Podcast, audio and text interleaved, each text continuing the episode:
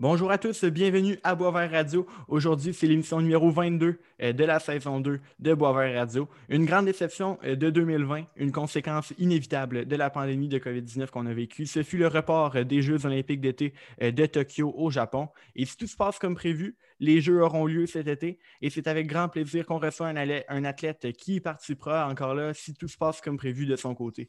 Avant, mon collaborateur Thomas Beauchemin est avec nous ce soir. Comment ça va, Tom?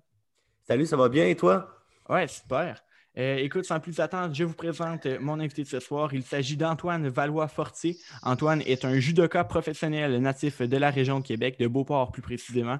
Il a participé aux Jeux olympiques de Londres en 2012 et de Rio en 2016. À Londres, il s'est fait reconnaître internationalement puisqu'il a remporté la médaille de bronze dans la catégorie des moins de 81 kilos. Avant la pandémie, il était toujours en compétition afin de se qualifier pour les Jeux olympiques de Tokyo. C'est avec grand plaisir qu'on le reçoit ce soir. Antoine Valois-Fortier, Bienvenue à Boisvert Radio. Comment vas-tu? Ça va très bien, vous autres? Ouais, super. Ça va bien. Euh, écoute, euh, on va commencer par parler un peu de tes débuts. Euh, on sait que pour les enfants du Québec, souvent on joue au hockey l'hiver, aussi au soccer, baseball l'été. toi, comment tu as commencé à faire du judo? Ben, j'ai quand même eu aussi, euh, euh, je dirais, j'ai touché au sport un petit peu, on va dire, normal pour euh, le, Québécois de Beauport, on va dire. mais j'ai eu la chance de toucher un petit peu à tout, mais j'ai commencé le judo à l'âge de 4 ans. J'étais un petit gars qui a beaucoup d'énergie, voire même un petit peu trop. Là. donc, mes parents cherchent un sport où respect, discipline, contrôle de soi sont comme des valeurs qui sont véhiculées. on tombe sur un pamphlet de judo, une démonstration de judo. Puis euh, c'est comme ça que je commence. Puis euh, comme j'ai jamais arrêté depuis euh, l'âge de 4 ans, j'ai 30 ans, bientôt 31, puis j'ai jamais arrêté. Donc ça fait plusieurs années. C'est bon ça. Dis-moi, c'est à quel moment que tu t'es dit je veux faire ça dans ma vie? Tu sais, ben, que tu t'es dit je vais vivre de ça parce que c'est pas tout le monde qui finit par être un grand judoka comme tu l'es. Là. ben, tu sais, il n'y a pas vraiment de moment exact où je me suis dit c'est ça, je vais faire de ma vie, mais tu sais, il y a quand même des moments clés. Euh, par exemple, moi, ma rencontre avec Nicolas Gill. Nicolas Gill, c'est le, plus grand judoka de l'histoire du Canada. Euh, en 2000, euh, Nicolas remporte une médaille d'argent au Jeux de Sydney. il fait la tournée des clubs au Québec. Puis moi, en 2000, j'ai 10 ans. je rencontre Nicolas. Je me dis, Nicolas, super cool. Il a l'air d'avoir une vie incroyable. C'est un gars super terre à terre. Puis ça a l'air d'être un gars heureux. Fait que, de, là, je dis à mes parents, j'aimerais essayer la compétition. Puis tranquillement, c'est à partir de ce moment-là, je pense que comme le, rêve olympique a comme euh, tranquillement pris forme. Puis j'ai découvert petit à petit là, que ben, c'était là-dedans que je voulais, euh, voulais m'investir à 100 Tu parles genre de, l'ascension un peu vers ton rôle, euh, vers ton, ton, ton, rêve olympique, dans le fond. Tu sais, on le sait, je prends encore l'exemple du hockey parce que moi, je suis, joueur de hockey puis je suis à fond. Là. Mettons, quand tu joues au hockey, mettons, tu es midget 3A, après ça, tu t'en vas dans la LHMQ, après ça, tu t'en vas dans la Ligue américaine. Comment tu fais pour progresser au judo? Comment, comment tu, t'ouvres des portes vers les compétitions internationales professionnelles comme, euh, comme tu le fais présentement? Euh, ben, c'est un petit peu le même système. Hein. Tu commences dans ton quartier, après ça, tu élargis une coupe de rue, puis là, à un moment donné, euh, fait, tu couvres un grand territoire. Donc, tranquillement, les compétitions sont régionales. Euh, lorsque tu performes bien régional, tu commences les compétitions provinciales. Une fois que tu es dans les meilleurs au niveau provincial, tu vas au national. Une fois que tu es dans les meilleurs au, pays, euh, ben là, tu as accès à des compétitions internationales. Puis là, il y a plusieurs, euh, il y a plusieurs niveaux de compétitions internationales. le summum de tout ça étant les championnats du monde et les Jeux olympiques, bien évidemment. Mais ouais, c'est même un petit peu même principe d'échelon que, que, au hockey ou que dans la majorité des sports, je dirais.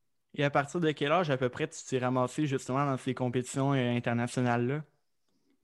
Euh, je dirais que vers l'âge de 15-16 euh, ans, j'étais dans les meilleurs au pays. Donc là, tranquillement, j'ai commencé à goûter à quelques compétitions internationales, peut-être une par année ou deux par année. puis là, c'est, ça ramène sur terre. Là, comme on dit, tu vois que le judo au Canada, euh, c'est moins présent un petit peu. C'est un sport qui est très populaire en Europe, très populaire en Asie. Euh, puis euh, de, faire face à autant d'athlètes d'un aussi gros niveau, mais ça, ça, ramène les pieds sur terre. Moi, ça a été un facteur de motivation pour moi. J'ai dit, je veux faire partie de ce gang-là, je veux faire partie de l'élite. Puis c'est ça qui m'a poussé à continuer. Good. On l'a dit, tu es un gars de Québec, bon, de la capitale nationale, mais plus précisément, tu as grandi dans un beau secteur de Québec que j'affectionne, Ah qui est le Beauport. Tu as grandi Oui. à peu près dans quel coin euh, de, de, de ce, de ce- l'arrondissement plutôt? Euh, moi, j'étais, j'habitais pas loin de l'école secondaire de la Seigneurie. Donc, Ok. Ah, ben oui, je connais ça, Monseigneur Robert, ouais, moi, j'allais, j'allais Ah. là à pied. Donc, euh, j'ai été à Monseigneur Robert à pied, à l'Académie Sainte-Marie à pied. Puis quand est venu le temps de passer de l'Académie Sainte-Marie à la Seigneurie, ce qui aurait été comme la progression normale, ben là, Ouais. moi, je voulais aller dans un sport-études judo. Puis il y en avait un à Cardinal-Leroy.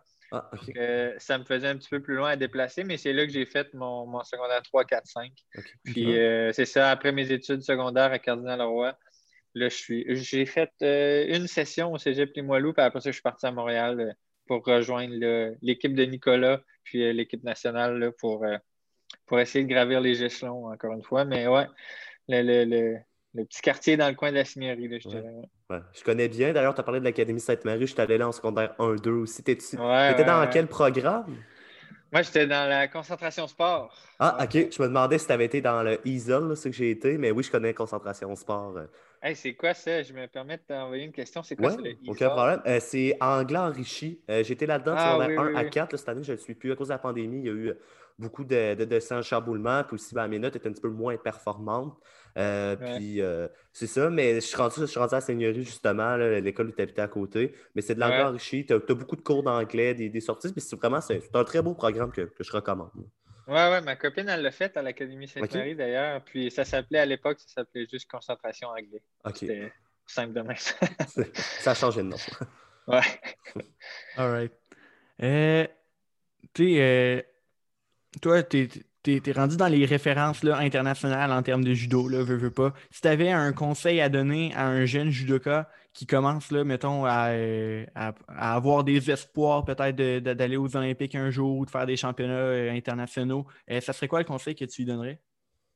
Je pense que une des choses que mes années d'expérience m'ont beaucoup appris, ben, c'est de mettre le, mon focus euh, au bon endroit. Puis moi, je pense que c'est important de mettre son focus sur le processus et non sur le résultat.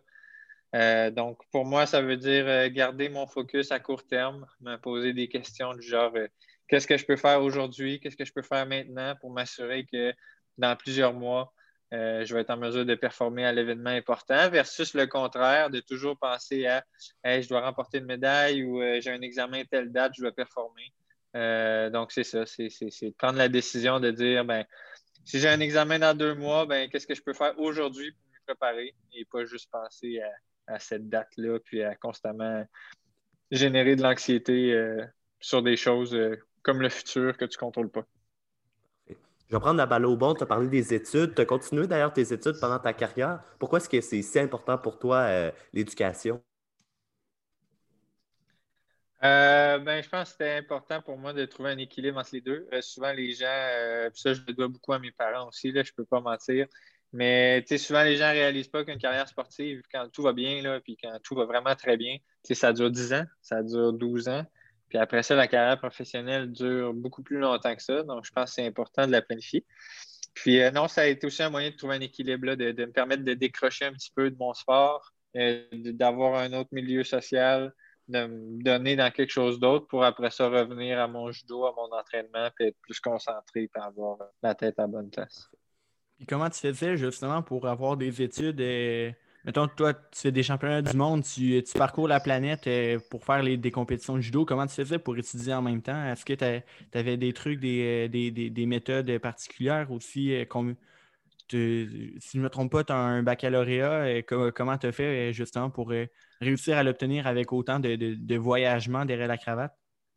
Euh, ben, c'est sûr que ça, ça prend un petit peu plus d'organisation, puis souvent euh, des périodes d'études euh, dans l'avion ou euh, sur Ouais. le coin d'un bureau, dans une chambre d'hôtel. Donc, c'est sûr que à ce niveau-là, c'est quelques sacrifices qu'on doit faire. Il faut s'organiser un petit peu plus. Mais aussi, mes études, je les ai faites à un rythme un petit peu plus lent.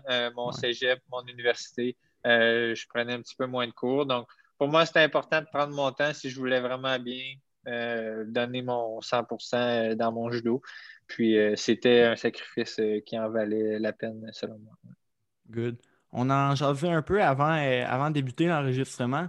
Euh, est-ce que tu penses que le judo est. Ben, en tout cas, moi, personnellement, en tant que, fan de hockey, j'entends parler de toi peut-être une, deux fois par année lorsqu'on fait des, reportages sur toi là, dans, les grands réseaux également quand tu fais des championnats mondiaux. Et ensuite, quand on entend parler de toi, c'est euh, environ là, deux, trois semaines pendant les Jeux olympiques. Est-ce que tu penses que le, judo est un, est un sport trop sous-estimé, mettons, dans sa couverture médiatique?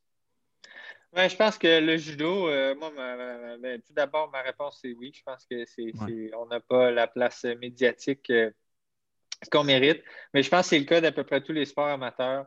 Euh, vraiment, là, le Québec, on ne se rend pas compte à quel point on a des athlètes qui performent bien dans plusieurs sports. j'ai des athlètes de plongeon, de patinage, de natation que j'ai en tête. Là. Euh, de cyclisme aussi. Tous des athlètes qui me viennent en tête, qui performent bien régulièrement au courant de l'année, mais qu'on parle euh, une fois l'été quand ils ont une bonne performance au championnat du monde. Puis une fois aux quatre ans, ben là, euh, là, on a quelques reportages de préparer. mais je pense que c'est le travail de bien médiatiser tout ça revient un petit peu à tout le monde. C'est aux athlètes de prendre la responsabilité que quand on, leur donne l'opportunité de, parler aux médias, il ben, ne faut pas se défiler. Que ça a été bien ou pas bien, il euh, faut prendre cette opportunité-là. Euh, c'est aussi aux médias de s'intéresser aux athlètes de chez nous. Je pense aussi c'est important. Euh, puis, ben, c'est comme ça, tranquillement, qu'on va peut-être changer un petit peu la culture du sport pour que ce ne soit pas constamment les, sports professionnels, surtout, là, qui sont couverts. bien évidemment, c'est c'est ceux qui, créent beaucoup d'intérêt. Puis moi aussi, j'en suis un qui a beaucoup d'intérêt pour ces sports-là. Mais je pense qu'on gagnerait davantage à, voir un petit peu plus de nos sportifs euh, amateurs. C'est vraiment une expression que je déteste, les, sportifs amateurs. Là, ça, J'aime pas beaucoup l'expression. Euh, mais... Professionnel, veux, veux pas. Là. Professionnel qui performe international. Exact, exact, exact. Donc, euh, je pense qu'on gagnerait à les avoir davantage de manière quotidienne, juste de leur nouvelle, que ça aille bien ou pas bien. ouais. Good.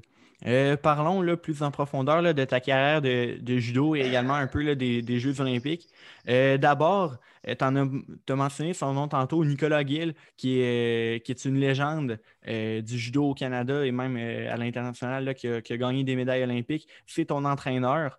Il y a eu une grande influence sur toi et également tu écoutes, ses conseils. Veux, veux pas, c'est dans le fond toi, tu étais comme un peu le nouveau Nicolas Gill, si je ne me trompe pas, en, termes de résultats. Euh, comment est-ce que, justement, euh, il, t'aide? Quel genre de, de relation est-ce que vous avez ensemble?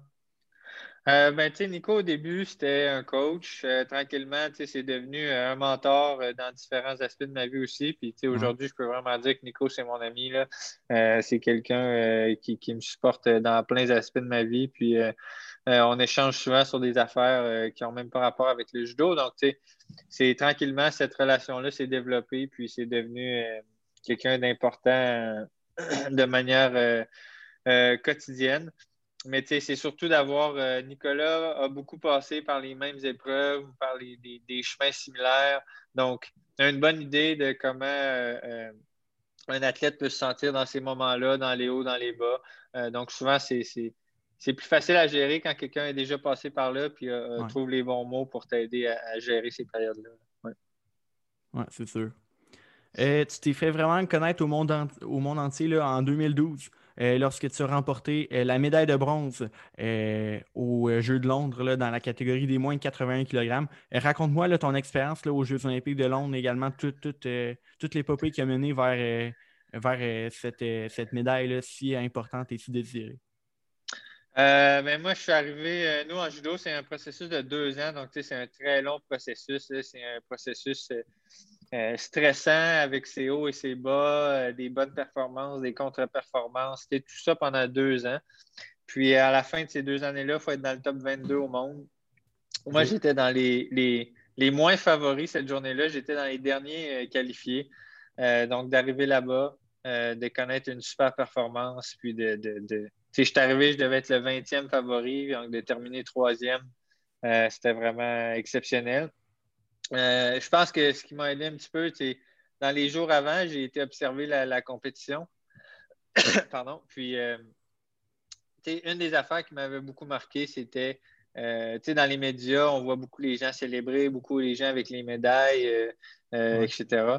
Donc, c'était de voir dans la salle d'échauffement, le nombre d'athlètes qui revenaient les larmes aux yeux parce que, bon, pour eux, c'était pas, ça ne s'était pas réalisé cette journée-là. Donc, ça a eu comme un drôle d'impact sur moi. Je, je, me suis juste dit que je ne veux pas vivre ce moment-là avec aucun regret. Donc, je veux, je veux pas que le stress vienne me retenir ma capacité de performer. Euh, donc, je me suis juste dit, je vais à fond, puis je veux juste finir ça euh, sans regret. Puis, euh, bon, ben, ça, ça, a bien fonctionné. puis, quoi, est-ce que encore là? Je reviens avec l'exemple, par exemple, d'un tournoi par équipe, par exemple, le hockey ou, ou, le soccer aux Olympiques. Est-ce que, comment, comment ça s'est passé, mettons, niveau résultat vers vers ta médaille de bronze? Est-ce que tu as perdu des matchs? Comment ça s'est passé? Comment tu t'es relevé euh, de, justement de, ces matchs-là? Euh, ben, je commence ma journée avec trois victoires, euh, trois grosses victoires. Là. Dès ok, ouais, c'est ça. Vous avez comme... On a vraiment trois, trois matchs en même journée, puis même plus? Ah ouais, c'est comme un tableau de tennis, c'est vraiment pareil. Il y a un tirage au sort, puis ça fait comme une grille pareil au tennis, puis là, tu avances dans la grille. Puis tout se déroule la même journée. Donc, moi, cette journée-là, j'ai fait six combats.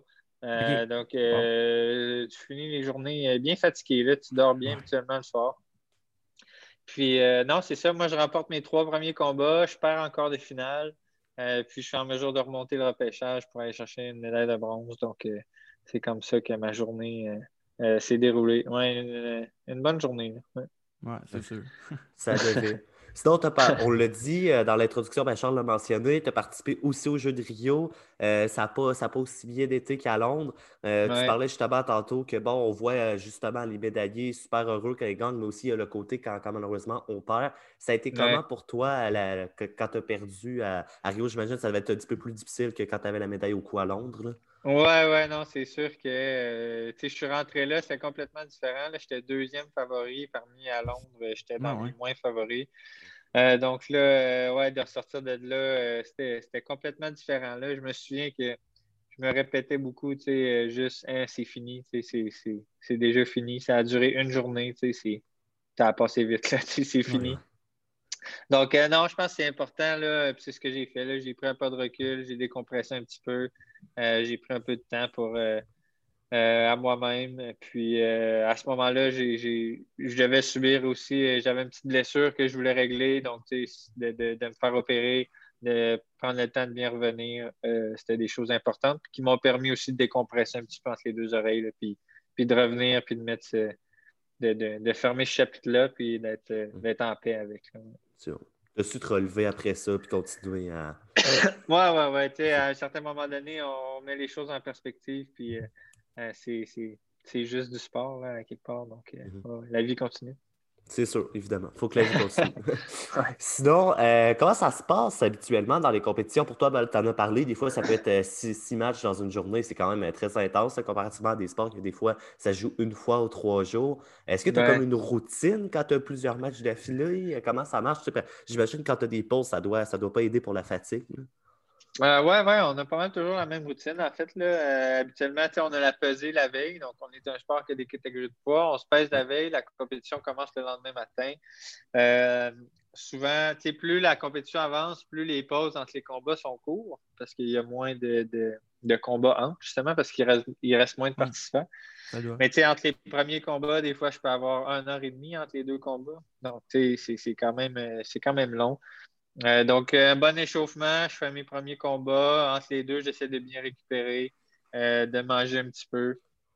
Puis, c'est comme ça au fil de la journée qu'on finit par passer au travers. Mais encore une fois, mon conseil est de garder ça très à court terme. Qu'est-ce que je peux faire maintenant? J'essaie de ne pas trop me projeter dans une heure, dans deux heures ou à la fin de la journée.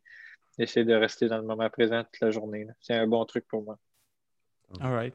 Mais tu euh, je me demande ça parce que ben, personnellement, j'ai jamais fait de judo. À quel point c'est demandant physiquement un combat de judo? Parce que vous en faites six dans une journée, mais en, même temps, tu dis euh, euh, je suis brûlé mort à la fin. Comment ça se passe, tes, combats au niveau physiquement? Hein? Ben, c'est des combats de 4 minutes à temps arrêté. Donc, en temps réel, ça dure peut-être 6 minutes, 6 minutes et demie. fait que, crime, euh, c'est ça, c'est de chamoyer le plus fort que tu peux pendant 6-7 minutes. habituellement, tu sors de là quand même brûlé. Là, tu as une bonne heure pour récupérer, puis tu fais ça 5, 6, 7 fois. souvent, là, à la fin de la journée, tu es pas mal fatigué. non, c'est quand même un sport qui est exigeant, autant, autant physiquement que comme. c'est un sport qui est dur, là, je pense. On tombe, on... Ouais, non, c'est un sport qui est physiquement dur. Ouais, ça doit, là, parce que j'avais déjà. On avait eu un cours en éduc l'année passée du judo. Le prof avait montré euh, quelques techniques. C'est vrai que c'est quelque chose. Tu sais, quand l'autre personne te tombe dessus, ça a l'air de. Même s'il pèse, admettons, 125, 130 livres, c'est quelque chose. Là. Ouais, non, non, c'est quand même dur sur comme les articulations, le corps. Donc, euh, souvent, le lendemain matin, le réveil est pénible. Ouais, quand tu as une bonne journée. Mais c'est ça, souvent, c'est bon signe aussi. Donc, euh, tu es content d'être magané le lendemain. Parlons euh, des Jeux olympiques qui s'en viennent. Euh, ben, en 2020, en mars dernier, euh, la pandémie s'est déclenchée et quelques semaines plus tard, ben, les Jeux olympiques de Tokyo ont été annulés. comment, toi, personnellement, est-ce que tu as vécu cette annulation-là? Ben, ce, repoussage. Ouais, ouais. ouais. non, mais tu sais, je me souviens, il y a comme une semaine où tout était en montagne russe ça parlait d'annulation, de report, puis là, le comité olympique canadien a dit nous, on n'y participe pas, on va juste Il y a eu le boycott pendant genre deux, trois jours avant que ce soit repoussé. Donc, tu sais, ça a été comme toute une montagne russe. Puis, tu sais, depuis, c'est un petit peu la thématique, c'est qu'on on est dans l'imprévu, on est dans. On ne sait pas ce qui s'en vient, puis c'est encore ça à ce jour. Donc, euh, tu sais, tout récemment, il y avait encore euh, des, des, des, des, discussions sur une annulation possible. Là, euh, je pense qu'il y a quelques jours ou hier même, là, il parlait de faire ça en Floride. donc, ça part de tous les côtés. Euh, c'est vraiment imprévisible. Donc, euh, encore une fois, mon, mon, petit truc vient m'aider un petit peu. Je me concentre sur ce que je contrôle. Je garde ça à court terme. pour moi, c'est important de, me garder, de rester préparé jusqu'à temps d'avoir une réponse finale selon moi, on va avoir une réponse finale à la dernière, dernière minute. Euh, mais c'est important. Je veux finir cette, euh, ce chapitre-là, si on veut, là, avec euh, aucun, aucun j'aurais donc dû ou ah, j'aurais peut-être dû m'entraîner ou me préparer pour de vrai. Donc, non, non, je, fais comme si tout allait suivre son cours normal, entre parenthèses. Good. Ouais, il n'y a pas grand-chose de normal depuis un an. non, non, c'est vraiment. Euh, les jeux, comme je l'ai mentionné, ont été repoussés d'un an. Qu'est-ce que ça a changé pour ta préparation en tant qu'athlète? Comment est-ce que tu t'es entraîné depuis le mois de mars? Euh, ben, euh, c'est toujours en plusieurs périodes, tout dépendant de on est dans quelle phase, si on est dans un gros pic de vague. Ou, dans les, premiers moments, je m'entraînais tout simplement dans la rue puis dans mon sous-sol. On n'avait pas accès à comme notre, notre centre de judo. Euh, là, maintenant, on peut faire du judo, donc on est quand même restreint, donc on a dû adapter tout ça. Mais c'est surtout de gérer entre les deux oreilles tout ce qui est, tous les imprévus, euh, d'essayer de se fixer des objectifs avec le peu de certitude qu'on a, euh, de trouver des moyens, d'avoir des partenaires d'entraînement d'un bon calibre. C'est tout ça, c'est les challenges les plus importants, puis souvent, ils, partent entre les deux oreilles. Euh, puis, ouais, c'est, à mon avis, ceux qui vont le mieux gérer ça, le mieux s'adapter, euh, qui vont bien performer au jeu de 2021. Parfait. On est pris dans une pandémie. Tout le monde le sait depuis presque un an. Euh, puis là, ben, si, tout va bien, les Jeux olympiques devraient avoir lieu cet été, donc dans à peu près six mois, parce que ça va être en juillet. Ça ressemble à quoi ta, ta vie de ce temps-ci, euh, ta vision aussi vers euh, les Jeux de, Tokyo, bon, tu l'as dit, tu essaies de passer au moment présent, justement. Euh, est-ce que tu as quand même un peu d'incertitude que ça pourrait t'annuler encore? Ah, bien, c'est certain. des nouvelles comme on a eu dans la dernière semaine, ça vient toujours te débalancer un petit peu. Ça vient toujours créer mhm. des petits montagnes russes, des petites baisses de motivation ou des, petits, des petites frustrations. Mais une fois, quand tu te mets à partir dans ces c'est cette spirale de pensée-là, c'est important d'identifier ça puis de dire hey, euh, je veux être prêt puis je veux faire les bonnes affaires. Euh, donc euh, voilà comment je veux, je veux, je veux, voici tel mindset je veux avoir pour aller de l'avant. Puis non, c'est ça. Sinon, une journée typique, on s'entraîne le matin, on s'entraîne en fin d'après-midi, du lundi au vendredi. ça, ça n'a pas changé. Là. On, on, est en mesure de quand même faire une préparation qui a de l'allure compte tenu des restrictions. Mais là, comment est-ce que tu t'entraînes? Est-ce que, est que le, contact physique est accepté, genre pendant, euh, euh, ben, justement, pendant tes entraînements de judo? Est-ce que vous avez un masque tout le long? Comment ça se passe, tes entraînements présentement? Euh, ben, encore une fois, là, on a eu comme plusieurs phases, mais là, pour le moment, on est un petit groupe identifié qui on a le droit de faire du judo contact physique sans masque. Euh, mais il y a plusieurs procédures. Euh, à tous les jours, on doit remplir un formulaire. la température est prise deux fois par jour. On est testé quand même. Euh, j'ai fait vraiment beaucoup de tests. J'ai mal au nez depuis plusieurs mois. mais donc, c'est toutes des, précautions qui permettent à un groupe identifié de pouvoir faire du judo puis d'avoir accès à une salle de préparation physique. Euh, puis ouais, là, toutes les précautions sont prises. Euh, aussitôt qu'on finit l'entraînement, on lave tout son touché. Euh, puis ouais, c'est ce qui nous permet d'avoir un semblant normal de préparation pour le moment. Non, c'est bon. passons maintenant à des questions un plus variées qui, qui vont toucher à divers sujets là, qui vont passer un peu du coq à l'âne. D'abord, tu as, trois sœurs qui font le du judo. Euh, qu'est-ce que ça a fait pour toi? Est-ce que ça a comme amené un peu de compétition dans ta famille? Est-ce que ça l'a amené chez toi un certain besoin de se surpasser encore plus? Le fait d'avoir justement des, euh, euh, des, des, sœurs qui poussent derrière toi, qui veulent devenir meilleures que toi? ben, je pense que ça a surtout beaucoup amené de bataille à la maison, puis de trop de... Mais tu sais, non, pour de vrai, j'ai jamais senti de compétition euh, entre moi mes soeurs ou entre mes soeurs elles-mêmes. C'était toujours. Euh, euh, je suis vraiment proche de ma famille, puis il n'y a jamais eu cette rivalité-là. Ça a toujours été. Ben, rivalité amicale, là. Ouais, ouais, ouais. C'est ça que je voulais dire. Ouais, ouais, là, non, non. On trouvait le moyen de se challenger à la maison, là, puis de donner des mots de tête à mes parents. mais c'est jamais devenu sérieux. Là, ouais. All right. Ça me fait rire parce que tu dis comme chez vous, euh, les trous dans le mur, tout, vous étiez quatre enfants, t'as mon côté, moi qui est enfant unique, là, qui est comme habitué que ça soit calme. Là. J'imagine comme les deux extrêmes, ça, ça, me fait bien rire quand tu parles justement que les trous dans le mur et tout. Donc, ah, c'était loin. C'était loin d'être calme chez nous, là, avec mes quatre mes trois sœurs. J'imagine. Sinon, est-ce que As-tu une anecdote de compétition pendant euh, justement un, combat ou entre un combat? Des fois, ça peut être aussi banal que parler avec un adversaire, puis finalement, tu t'entends super bien avec? Je sais pas, quelque chose, euh, ça peut être humoristique ou sérieux, bref. Euh, oui, je dirais que la plus étrange, c'est souvent celle-là que je prends parce que c'est arrivé au début de ma carrière, mais je n'ai jamais revu ça en judo, en tout cas. On avait une compétition en Amérique du Sud et c'était dans un stade avec un toit partiellement ouvert. Bref ce qui est euh, extrêmement, extrêmement rare. J'ai jamais vu ça, en fait. Et puis, euh, j'étais en train de faire un combat. Et puis, il y a un oiseau euh, qui est venu faire une belle crotte en plein milieu du tapis pendant que je me ah. battais avec mon adversaire. Donc, je me souviens, là, on était en plein milieu d'un combat. C'est super sérieux. Puis là, juste le, petit oiseau qui passe puis qui nous fait une crotte sur le tapis, puis là, nous autres qui se regardent, mais ben, voyons donc. Dans ce temps-là, quoi, euh, l'arbitre, euh, l'arbitre a arrêté, puis. Euh, ben là, les, nous, deux, on s'est regardés, puis on a regardé l'arbitre, du genre, ça serait pas pire que ce soit nettoyé, là, ça serait agréable de ne pas se battre dans le ça, vous roulez dedans, imagine. Ouais, ouais, donc d'aller, d'aller se mettre la face là-dedans, ça ne nous tentait pas tant que ça, là, donc, ouais, ils ont pris ils ont pris un petit cinq minutes pour nettoyer ça comme il faut. Ah, c'est bon. Oh, ça a bugué un peu. Bon, pas grave. Euh, Tom, ah, c'est à toi? Ça a comme coupé. Ouais. Yes, c'est bon. Moi, ça, je sais pas ce qui s'est passé, ça m'a comme coupé. Vous avez comme disparu, je me suis rendu compte que c'était moi. Mais euh, si on regarde le site Judo Canada, d'ailleurs, désolé, euh, chers auditeurs, pour le, le délai, le, petit problème technique que voulez-vous, on est pris chez nous avec l'Internet. Euh, mais ça, au site Judo Canada, justement, euh, un de tes loisirs puis tes talents cachés, c'est de faire des siestes. Euh, c'est important pour toi de, faire des siestes? Ah, une de mes forces, c'est les, en effet, c'est les siestes.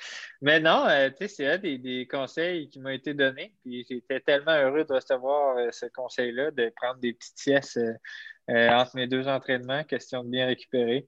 Euh, je me suis empressé d'appliquer ça à la lettre, d'aller faire mes petites siestes d'une demi-heure. Les après-midi, souvent, ça me permet de, mieux récupérer. Après ça, je prends mon petit café, puis on est reparti pour euh, deux heures de, de, chamoyage en pyjama, comme que je dis. Donc, euh, Mais justement, ben, genre, je prends par exemple l'exemple de tantôt que tu avais dit au, au, Jeu de Londres tu as, eu, eu six combats dans la même journée. Est-ce que tu as pris des six cette journée-là? Non, non, quand même pas. Là, Question de pas trop arriver endormi à un de mes combats. Là. souvent, c'est des journées où le stress est quand même présent. Je ne suis pas sûr que j'aurais été capable, là, avec le niveau de stress que j'avais, de, de, tomber endormi entre deux combats. Non, non, je pense pas. C'est bon. Euh, encore, selon le site de Judo Canada, t'aimes euh, la poutine et les sucreries. Et en tant que judoka, est-ce que ça aide? Là, encore là, je connais pas trop euh, les coutumes du sport, mais mettons, si, si tu es plus gros tout en respectant la limite de poids, est-ce que ça, ça, ça, a des avantages vis-à-vis de l'adversaire? Ben, c'est là que ma, ma, ma dent sucrée puis ma passion pour la poutine viennent un petit peu me poignarder dans le dos. Tu sais, c'est qu'on a un sport en catégorie de poids, donc euh, si j'en mange trop, euh, la balance va me dire euh, Hey mon ami, il faut que tu ailles brûler ça. Donc non, je pense que c'est pas je pense que c'est pas une force là, mais c'est quelque chose que je retire quand même beaucoup de plaisir. ah, c'est pas pire, c'est pas pire. Thomas, as-tu quelque chose à ajouter avant de conclure?